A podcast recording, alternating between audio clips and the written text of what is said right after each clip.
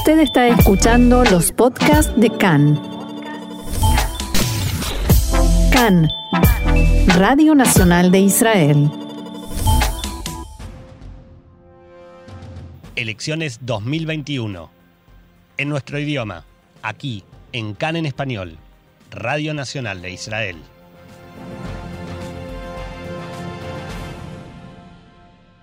Continuamos aquí en CAN, Radio Reca en español, Radio Nacional de Israel, y seguimos con esta serie de entrevistas que estamos realizando con candidatos integrantes de las distintas listas de los partidos políticos en Israel. Hoy tenemos el gusto de dialogar con el parlamentario Matan Kahana del partido Yamina que encabeza Naftali Bennett. Javier Knesset Kahana, shalom. Toda Rabba de Baruch eh, Reca Besfaradit. שלום רוקסנה. אחרי 12 שנים של ממשלת ימים, Shalom y bienvenido a CAN en español. Después de 12 años de gobierno de derecha, ¿qué opina usted sobre la situación de los asentamientos en Judea y Samaria? ¿Cuáles son los planes del partido en este aspecto? Y sobre la anexión que no sucedió a pesar de las promesas.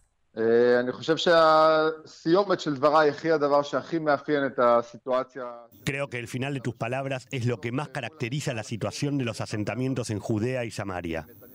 Porque, en definitiva, frente al gobierno más favorable a Israel que alguna vez hubo en Estados Unidos, Netanyahu no logró la anexión y ni siquiera logró ampliar los asentamientos jóvenes. Y eso es lo que se llama errar el tiro frente a un arco vacío. Netanyahu todo el tiempo nos cuenta cuánto es de derecha, derecha, derecha, pero en la práctica todo lo que es importante para la derecha nunca lo hizo. Más aún, siempre se preocupó de que hubiera en sus gobiernos gente de izquierda para que lo frenen y no le permitan llevar a la práctica la política de la derecha. Comencé a hablar de los asentamientos jóvenes. Allí hay gente a la que el Estado de Israel envió a asentarse en lugares estratégicos, que son muy importantes para Israel. Pero esas personas no tienen carreteras, no tienen ni agua ni electricidad como corresponde. Tienen que hacer turnos antes de Shabbat para ver quién enciende los calefactores y quién el horno. Y por eso, la situación debería y podría ser mucho mejor. Y lamentablemente, Netanyahu no hizo nada al respecto. Ah, Pero ustedes no descartan la posibilidad de entrar a un gobierno de Netanyahu. Lo he escuchado en otra entrevista decir, quien quiera sacar al Estado de Israel de este broj, o sea, de este desastre, o sea, que están dispuestos a estar en el gobierno con las mismas personas que, en sus palabras, llevaron a Israel a este desastre.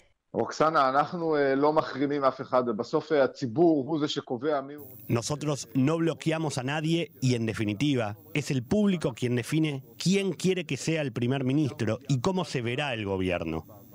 Nosotros le decimos a la gente que nosotros realmente queremos reemplazar a Netanyahu, porque él merece un gran agradecimiento por lo que hizo en el pasado pero a nuestro entender, él es responsable de la situación en la cual nos encontramos ahora. Nosotros creemos que quien puede suceder a Netanyahu es Naftali Bennett y esperamos que la gente deposite en nosotros su confianza, de modo que podamos ser quienes formen gobierno. Si eso no sucede, haremos lo mejor posible con los escaños que recibamos. Formaremos un gobierno de derecha porque el pueblo es de derecha y realmente actuaremos por todas esas cosas de las que hablábamos recién los asentamientos, la soberanía israelí, los asentamientos jóvenes, esos son los temas. ובאמת נפעל לכל הדברים האלה שדיברנו, להתיישבות, לריבונות, אה, להתיישבות הצעירה, אלה הדברים. ואם לא תהיה אפשרות כזו, אם תצטרכו... Si esa posibilidad no se da, si tienen que entrar, por ejemplo, a una coalición encabezada por Yair Lapid, ¿ustedes estarán dispuestos a poner las cuestiones ideológicas en espera? No digo renunciar a la ideología, pero para recomponer la economía, el sistema sanitario, en sus palabras, para sacar al país del desastre. אה, רוקסנה, אה, יאיר לפיד לא יכול להיות ראש ממשלה בישראל, כי יאיר לפיד הוא איש אה, טוב, אבל הוא... Yair Lapid no puede ser primer ministro de Israel, porque Yair Lapid es buena gente, pero es de izquierda, y la mayoría del pueblo es de derecha. Y nosotros vemos que en la Knesset, por lo general, hay unos 80 escaños de gente de derecha y por ello no hay ninguna posibilidad de que Yair Lapid sea primer ministro. Eso es una mentira, un spin que el Likud intenta implantar.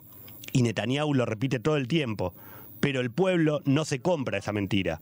A tal punto que ni el propio Yair Lapid se compró esa mentira, y él mismo dijo que todo parece indicar que él no será primer ministro.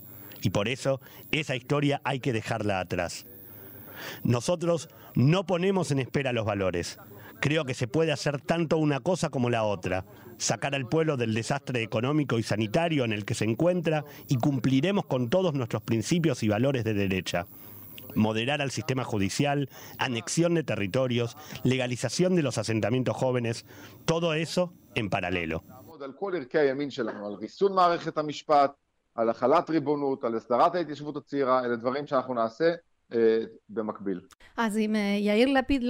Entonces, si Yair Lapid no puede, Guidon Saar sí, ¿es una opción válida? Guidon Saar es una buena persona, un político con experiencia, pero todavía no está preparado y en este momento todavía no puede ser el líder del Estado de Israel. Los líderes se muestran en tiempos de crisis. Y en la última crisis, ¿dónde estuvo Guidon Saar? Nadie sabe. Desapareció de la vista de todos. Ahora se sabe qué hizo durante todo este año. Sencillamente se dedicó a buscar material para difamar a Naftali Bennett y los difundió en forma ilegal. Eso no es liderazgo, eso es cobardía. Y quien se comporta con cobardía, por supuesto, que no puede ser primer ministro de Israel, y menos aún en momentos de crisis como la que nos toca vivir ahora.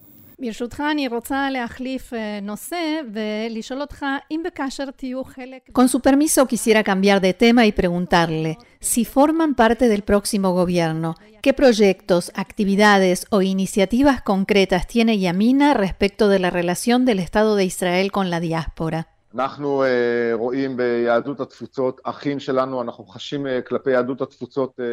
Nosotros consideramos a los judíos de la diáspora nuestros hermanos. Sentimos una gran responsabilidad respecto del judaísmo de la diáspora.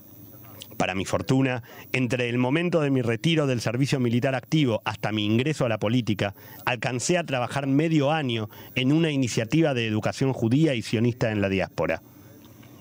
Es una iniciativa, dicho sea de paso, de Naftali Bennett, en la cual el Estado de Israel invierte dinero en la educación en la diáspora. Piensa en la situación. De hecho, le estamos diciendo al judaísmo de la diáspora, durante años ustedes apoyaron a Israel y ahora es nuestro turno de ayudarlos a ustedes. Y en lugar de poner dinero en escuelas de Yerujam, Dimona y Kiryat Shmona, invierte dinero en escuelas de Buenos Aires y en París. Y eso es algo muy importante y nosotros tenemos intención de seguir sintiendo responsabilidad por el judaísmo de la diáspora. ¿Cuál es la postura de Yamina respecto de la explanada del muro? ¿Qué debería suceder allí? El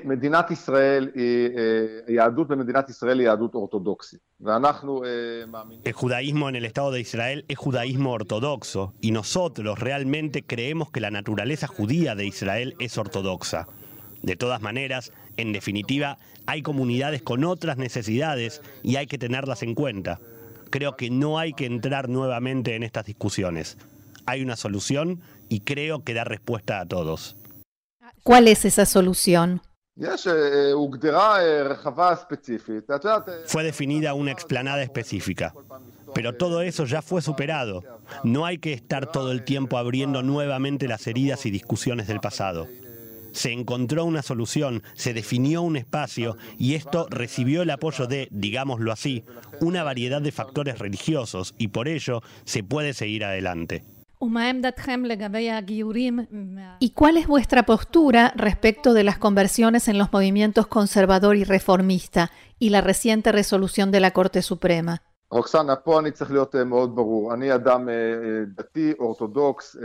Aquí debo ser bien claro. Soy una persona religiosa, ortodoxa, y por ello, a mi entender, la conversión debe ser una conversión ortodoxa. El Estado de Israel es un Estado judío ortodoxo. Yo creo que ese es el camino hacia conversiones adecuadas a la situación en la que hay 500.000 personas descendientes de Israel que esperan y quieren formar parte del pueblo judío a través de la fórmula NISIM, que fue redactada y reconocida por una comisión que formó Netanyahu y recibió amplia aceptación, incluyendo de los más grandes de los rabinos del sionismo religioso. Creo que ese debió haber sido el camino para establecer y fijar la conversión ortodoxa como la única conversión formal y oficial en Israel. Lamentablemente, hay quienes tienen una postura de todo o nada y esto, por lo general, tiene consecuencias nefastas.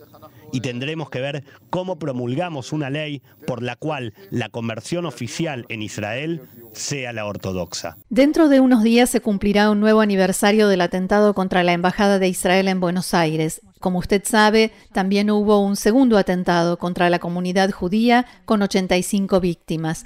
¿Cuál es su opinión y la del partido, si la hay, sobre la postura del Estado de Israel en este tema? ¿Qué debió o pudo haber hecho diferente?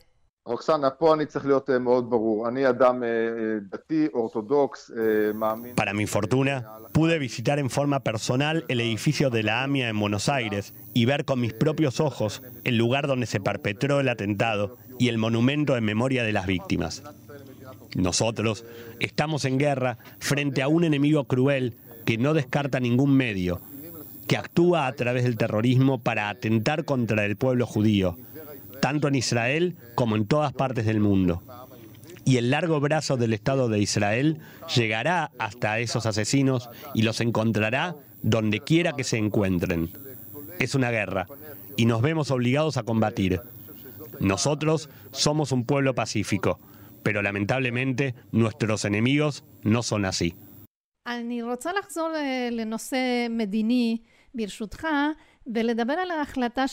Quisiera volver a cambiar de tema y hablar sobre la decisión de la fiscal de la Corte Penal de La Haya, no solo sobre el contenido de la resolución. Quiero preguntarle su opinión sobre el hecho de que el Estado de Israel no se preparó para ese momento y no hizo lo que podía hacerse para impedirlo. רוקסנה, לפני שאני מגיב למה שמדינת ישראל הייתה או לא הייתה צריכה לעשות בעניין, אני רוצה... Antes de referirme a lo que el Estado de Israel debía hacer, quiero hablar sobre lo absurdo de esta decisión. Y esto quiero decirlo desde la función anterior que desempeñé, como piloto de aviones de combate F-16 en la Fuerza Aérea de Israel y comandante de escuadrones, incluyendo durante el operativo Margen Protector. Decir que Tzal es un ejército inmoral es una de las expresiones más absurdas y antisemitas que se puedan imaginar. Yo sé, por mi experiencia personal, cuántas horas sobrevolamos la franja de Gaza hasta que las fuerzas de seguridad confirmaban que en los objetivos no había civiles no involucrados y solo entonces bombardeábamos los objetivos militares. Esas personas delirantes en Gaza, sus armas y municiones las escondían en viviendas, en mezquitas, en hospitales, y sabían que no íbamos a bombardear porque nosotros no matamos civiles no involucrados en la lucha. Y decir que somos inmorales es una infamia, siendo que sus misiles están orientados con toda intención hacia nuestros civiles. Además, la Corte Penal Internacional no tiene jurisdicción para juzgar esto, porque no hay aquí dos países. La autoridad palestina no es un Estado y además es solo válido para los países miembros y el Estado de Israel no lo es. Y por ello, de entrada, es un mamarracho y una decisión antisemita. Y frente al antisemitismo, no veo la manera de prepararse. El antisemitismo existió y seguirá existiendo. La solución más sencilla es ser muy, muy fuertes, decididos a luchar contra nuestros enemigos, hacerlo como siempre lo hacemos, de la forma más ética posible y cuidarnos. La última pregunta es un poco más personal. ¿Cuál es el proyecto, la iniciativa que querrá usted impulsar en la próxima Knesset? El tema central del que tiene pensado ocuparse, más allá, por supuesto, de la actividad parlamentaria cotidiana. Es una buena pregunta. Yo en la Knesset me ocupo de muchos temas, pero hay tres temas. Son, como se suele decir, las cosas por las que me levanto cada mañana. Uno es la reducción de las tensiones en cuestiones de religión y Estado. El segundo tema es limitar al sistema judicial y la recuperación del equilibrio entre los tres poderes del Estado. Y el tercer tema es el económico, de una economía independiente y liberal. Pero si me preguntaras cuál es mi sueño, mi sueño es que haya un amplio acuerdo social que regulariza los asuntos sobre los que no hay consenso respecto de Estado y religión. Un acuerdo social que sea escrito por grandes rabinos por parte de los religiosos, por grandes intelectuales apreciados por el público laico y de esa manera neutralizar los conflictos que más dividen y enfrentan a la sociedad israelí. המון המון תודה על השיחה הזו איתנו, וכמו שאנחנו אומרים לכל המועמדים, בהצלחה. תודה רבה, יום טוב. יום טוב.